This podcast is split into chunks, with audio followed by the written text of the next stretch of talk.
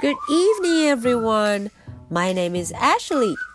Today is Wednesday, November the 21st. Are you ready for tonight's story? Let's do it. Mercy Watson to the Rescue, Chapter 5. 大家都还记得吗？上一期故事中啊，Mercy 跑到了隔壁邻居家里，想要一点吃的。 这个邻居中呢，住着两位老太太，一位叫 Baby Lincoln，另一位叫 Eugenia Lincoln。他们俩呀，对 Mercy 的态度可是不一样呢。今天我们看看 Mercy 在他们家门口都发生了什么事呢？All right, so let's get started. Chapter Six. What is going on in here?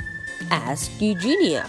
哦，Eugenia 问了啊，发生什么事了？What is going on in here？哦，大家看 Eugenia 看起来好生气的样子。There is a monster outside," said Baby. 哎，我们的 Baby Lincoln 说：“哦，外面有一只 monster，有一只怪物。” She pointed at the window.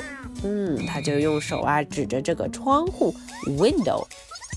That is not a monster, said Eugenia. 她说：“哎，这可不是一个怪物，这不是什么 monster 怪物。”嗯，Eugenia 认出来了。 That is the pig from next door. 啊，她认出了 Mercy。她说啊。这根本就不是怪物，这个是隔壁人家住着的 pig 猪。Mercy said baby。哦，baby 说，哎，这是 Mercy。Eugenia shook her fist。Eugenia 哇，挥动着拳头，fist 好像很生气。In my opinion, said Eugenia, pigs belong on farms. 哇哦，Eugenia 真的很生气。她说啊，Pigs belong on farms。嗯，猪该待在哪儿啊？Farm，待在农场上。Yes, sister, said baby。啊，我们都知道 Baby Lincoln 他非常听姐姐的话。 他说，Yes, sister。啊，你说的对呢。Eugenia tapped a knuckle against the window. 哦，Eugenia 就敲了敲玻璃，敲了敲窗户，window，哒哒哒哒。Get out of my yard! She shouted at Mercy. 哇哦，她好凶啊！她对着 Mercy 说：“Get out！ 快出去，离开我的家，走远一点。Get out！” Oh, sister, don't yell at her. You hurt her feeling. 嗯，Baby 林肯说了，哦，你不要对她这么凶，You hurt her feelings，你会这么凶的样子会吓到她，让她伤心的。She doesn't have feelings. She is a pig. Shouted Eugenia. Eugenia 大声地说：“She doesn't have feelings。”嗯，这只猪才不会伤心呢。She is a pig。哎，说到底呀，它是一只猪。She is a pig. Oh, I'm sure you're wrong, dear," said Baby. Baby 林肯说：“哦，我觉得这件事情你说错了。You are wrong." I am not wrong. Eugenia shouted.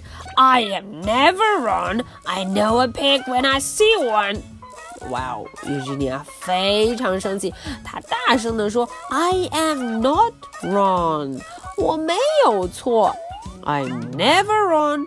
啊，她说我根本就不会犯错，I know a pig when I see one。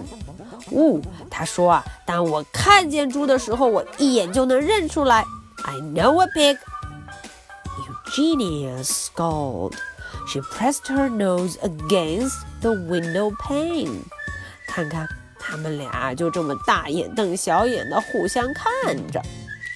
Mercy stared at Eugenia. Eugenia stared at Mercy.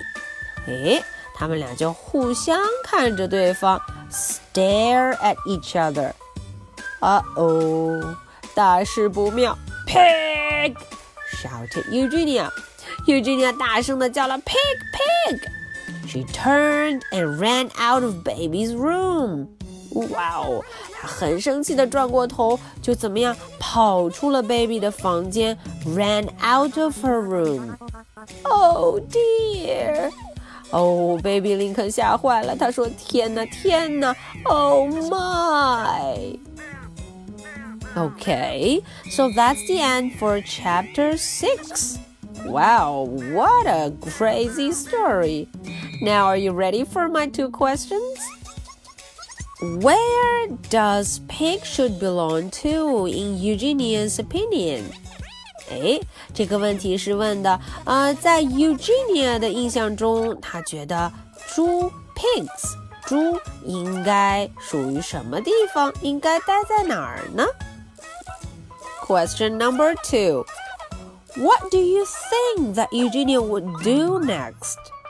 哎，大家想一想，Eugenia 跑出 Baby 的房间之后，她会去做什么呢？ 嗯，你认为下一步她会怎么办呢？Okay, so this is the end for chapter 6. Today is Wednesday, November the 21st. I'll be waiting for your answers. So much for tonight. Good night. Bye.